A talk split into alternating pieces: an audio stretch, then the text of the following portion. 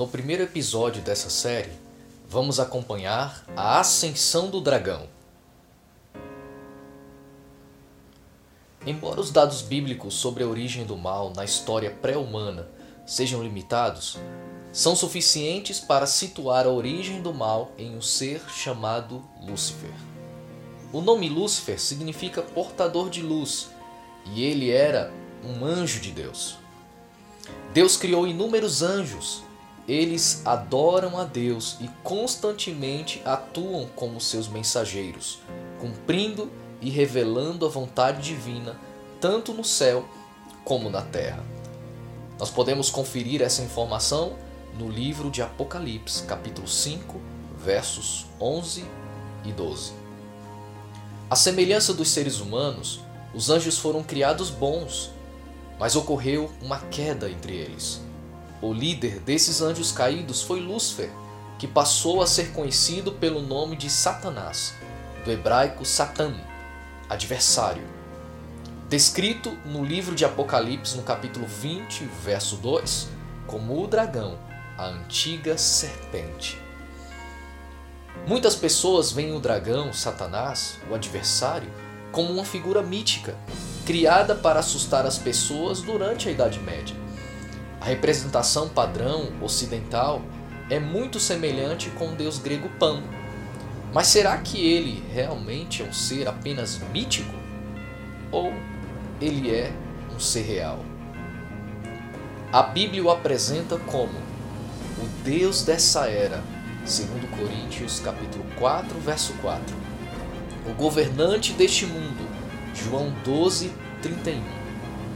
O maligno que controla o mundo, 1 João 5,19 O tentador Mateus 4, 3 O inimigo que anda ao redor 1 Pedro 5, 8 E o ladrão que vem para destruir Evangelho de João capítulo 10, verso 10 O livro de Apocalipse descreve uma guerra no céu na qual o dragão foi expulso do céu e atirado para a terra.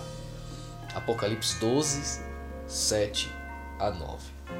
O Evangelho de Lucas descreve Satanás como caindo do céu como um relâmpago.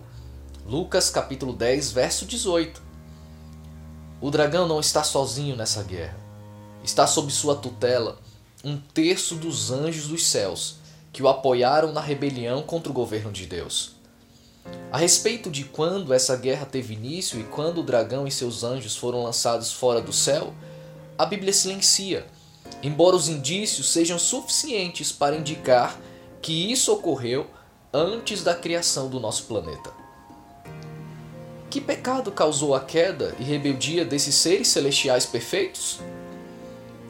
O apóstolo Paulo esclarece no livro de 1 Timóteo, capítulo 3, verso 6, que a condenação de Satanás foi a soberba. O presunçoso e orgulhoso dragão queria ser igual a Deus, e em sua arrogância, sendo criatura, desejou ocupar o lugar do rei do universo.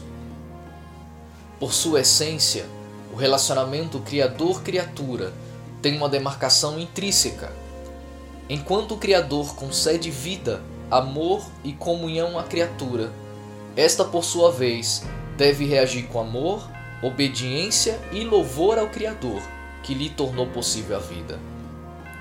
Ultrapassar essa linha, romper esse relacionamento Criador-criatura, desejar ser igual a Deus, constitui rebelião da criatura contra o Criador.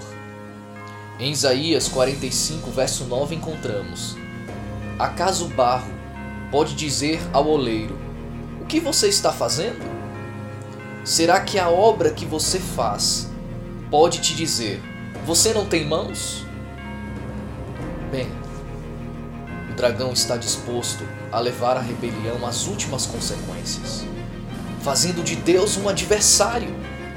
Essa guerra alcançou o planeta Terra e cabe a nós, frágeis seres humanos, decidirmos lado estamos nessa guerra.